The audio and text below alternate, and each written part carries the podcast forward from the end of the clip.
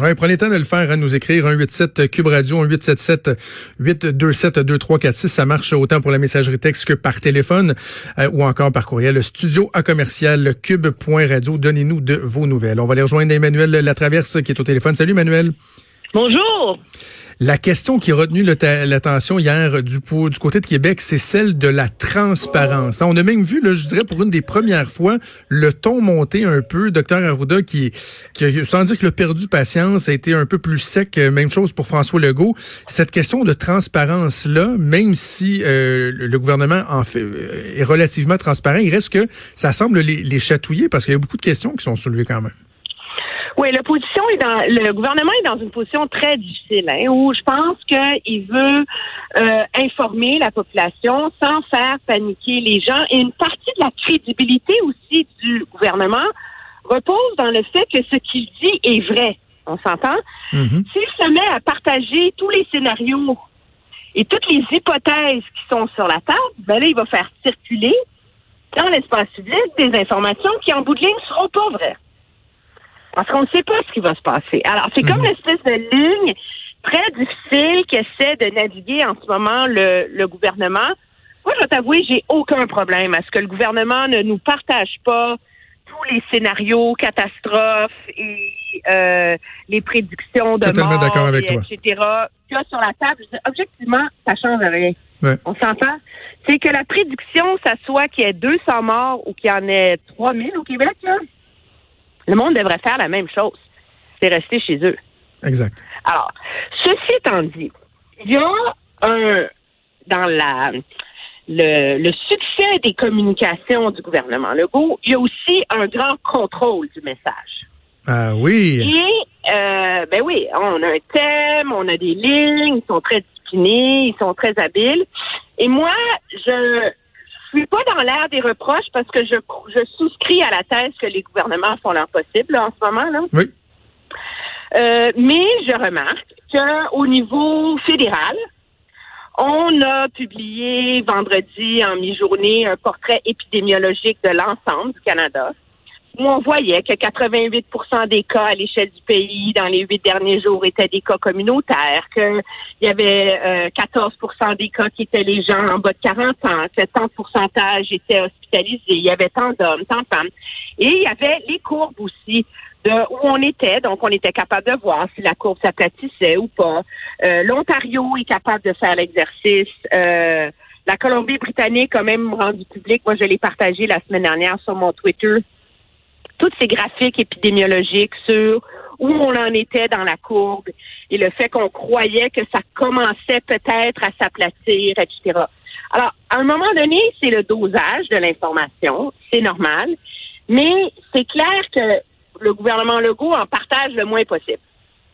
Et euh, là-dessus, puis je pense que moi, à un moment donné, je conçois que la population veut comprendre et s'informer et que peut-être qu'à un moment donné, ça serait pertinent euh, d'essayer d'en donner un peu plus là, que ce qu'on a en ce moment. Là. Ils les ont eu, les taux de propagation dans la communauté versus les voyageurs, euh, etc. Le problème, c'est que plus tu donnes l'information, plus il faut que tu répondes à des questions, tu sais. Mm-hmm. Et, c'est l'espèce de, dilemme là dans lequel se trouve en ce moment euh, le gouvernement. J'ai envie de dire que c'est la même chose aussi pour euh, tout l'aspect de la disponibilité du matériel, hein, parce que ça fait des semaines que euh, moi je reçois des messages de toutes parts, des gens du milieu médical, toi aussi t'en reçois des des, des, euh, des emplois qui disent écoutez là les masques on a de la misère, les jaquettes, là on avait un gouvernement qui disait non non non on a assez, on a assez, puis on a vu vers la fin de la semaine que quand même une reconnaissance que au moins dans la communication à l'intérieur du système sur cet aspect-là, tout n'était pas au beau fixe. c'est une autre question aussi où la, la, la transparence peut être euh, peut être questionné un peu. Oui, c'est ça. Et ça, euh, la question des masques, je pense, c'est la question la plus difficile à, gérer et à aborder pour le gouvernement en ce moment.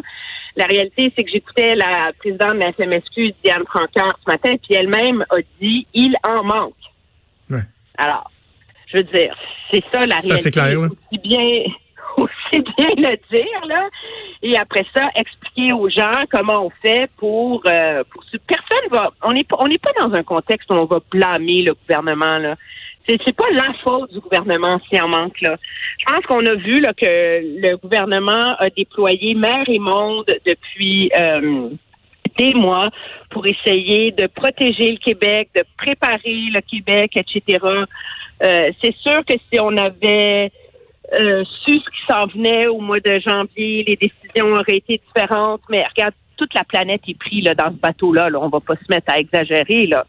je pense que l'heure, euh, je pense que ça fait partie du du devoir de, de transparence dans les communications du gouvernement d'être euh, d'être peut-être un peu plus précis et moins général. OK. Euh, le temps passé, je veux qu'on parle évidemment du, de l'aspect fédéral de la chose. Je suis curieux de t'entendre parce que il y a deux discours qu'on euh, euh, qui sont véhiculés dans, dans les auprès des analystes, si on veut, au cours des derniers jours. Il y a certains qui continuent de dire que ouais, Justin Trudeau en a pas fait assez, qu'au niveau de la communication politique, il n'est pas très habile, qu'il y a du flou qui demeure quant à l'application des programmes annoncés. Il y en a d'autres qui disent, mais un instant, là, regardez tous les gestes qui ont été posés, par exemple, dans les deux dernières semaines, au-delà de de la faiblesse, si on veut, là, quant à la gestion des frontières, ce qu'on avait vécu un peu avant ça.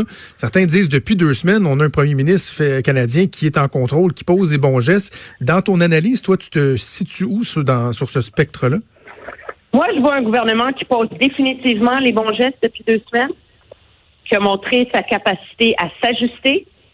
Euh, mhm. moi, il n'y a personne qui va me dire, là, euh, euh, ça fait des semaines qu'on pose des questions là-dessus. Le gouvernement aurait dû savoir. Regardez, là. Sauf que, par ailleurs, il y a un problème de communication au niveau du gouvernement fédéral. Mm-hmm. Je veux dire, le jour où ils ont annoncé euh, l'argent, le 2000 dollars par mois, le ministre Duclos disait que c'était imposable, mais pas à la source. Ben la ministre Quattro disait que c'était non imposable. Alors là, à un moment donné, là, alignez vos flûtes, les amis, là. Je veux dire, euh, et la réalité, c'est que les gens veulent aussi des réponses tout de suite. Et le gouvernement annonce ses intentions avant d'avoir fini d'attacher les fils. Et ça, plusieurs disent que c'est un signe de désorganisation. Moi, je pense que c'est important parce que par ailleurs, quelqu'un ne sait pas exactement comment le chèque va se rendre le 10 avril, mais il sait que le chèque va arriver.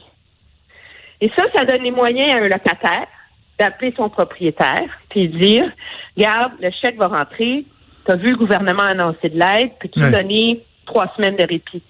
Ça permet à l'entrepreneur d'appeler sa banque puis de dire regarde, le gouvernement bouge sur tel front, on n'a pas les détails, etc. Donc, ça permet à tous les autres acteurs de l'économie de s'ajuster.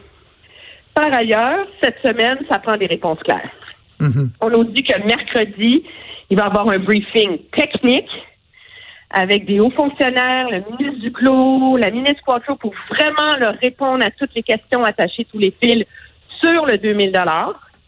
Aujourd'hui, on va avoir davantage de détails sur la subvention au PME pour les salaires. Mais euh, moi, je suis capable de vivre avec ce délai-là, je dirais. Mais je pense qu'il faut qu'il y ait euh, peu plus de discipline là, du côté euh, du gouvernement, mais ça reflète aussi la. Tu sais, quand un gouvernement qui passe des années à ne communiquer qu'avec des lignes de presse un peu vides, là. ben, le jour où il est obligé de communiquer pour de vrai, il n'y a pas beaucoup de pratique, hein?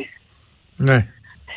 Et c'est ça, euh, c'est ça à quoi on est confronté avec le gouvernement fédéral. Euh, dernier élément que je veux aborder avec toi, c'est sur cette décision-là de Justin Trudeau de demeurer euh, en isolement à la maison. Moi, je, me disais depuis le début de son isolement volontaire, bon, avec sa conjointe qui avait pogné la COVID, il doit-tu avoir hâte au moins de pouvoir être assis avec ses conseillers dans une pièce, un moment donné, le contact humain et là, on peut avoir un contact humain tout en demeurant un mètre de distance, on s'entend, là, mais d'être ensemble, c'est plus fluide, etc. Je me disais, il doit tellement avoir hâte de retourner aux affaires dans son bureau tout en respectant certaines mesures, euh, évidemment. Mais là, de décider de continuer d'être chez lui, de faire les points de presse de chez lui, comment on l'explique, ça? Ben, tu vois, tu ça, c'est un bel exemple de la confusion des messages. Je veux dire, au bureau du premier ministre, il aurait dû savoir qu'à partir de jeudi, la semaine prochaine, jour 14, la question allait se poser. Ben M. Trudeau a donné des réponses vagues. Là, finalement, moi, j'ai vérifié. Dimanche, euh, samedi, on m'a dit il continue de travailler chez lui pour donner l'exemple. Si le premier ministre du Canada a pu diriger le pays à travers chez lui, en sortant pas de chez eux, n'importe qui au Canada est capable de faire la même chose. Très bien. Mais là, hier, il a changé de message. Il a dit que c'est parce que finalement, il fallait attendre, être sûr que dans les derniers jours où elle était malade, Sophie ne lui ait pas donné. Écoutez, alignez-vous, là. Moi, ça, je veux dire, ça, ça m'importe absolument pas c'est quoi la réponse. Il n'y en a pas une bonne, pas bonne. Mais un peu de discipline, là, ça aiderait, tu sais. OK, ben justement, le point de presse euh, du premier ministre qui va être diffusé à 11h15. On aura l'occasion d'analyser ça à Cube Radio, également à TVA et à LCN. Merci, Emmanuel. On se reparle plus tard cette semaine. Merci, au revoir. Salut.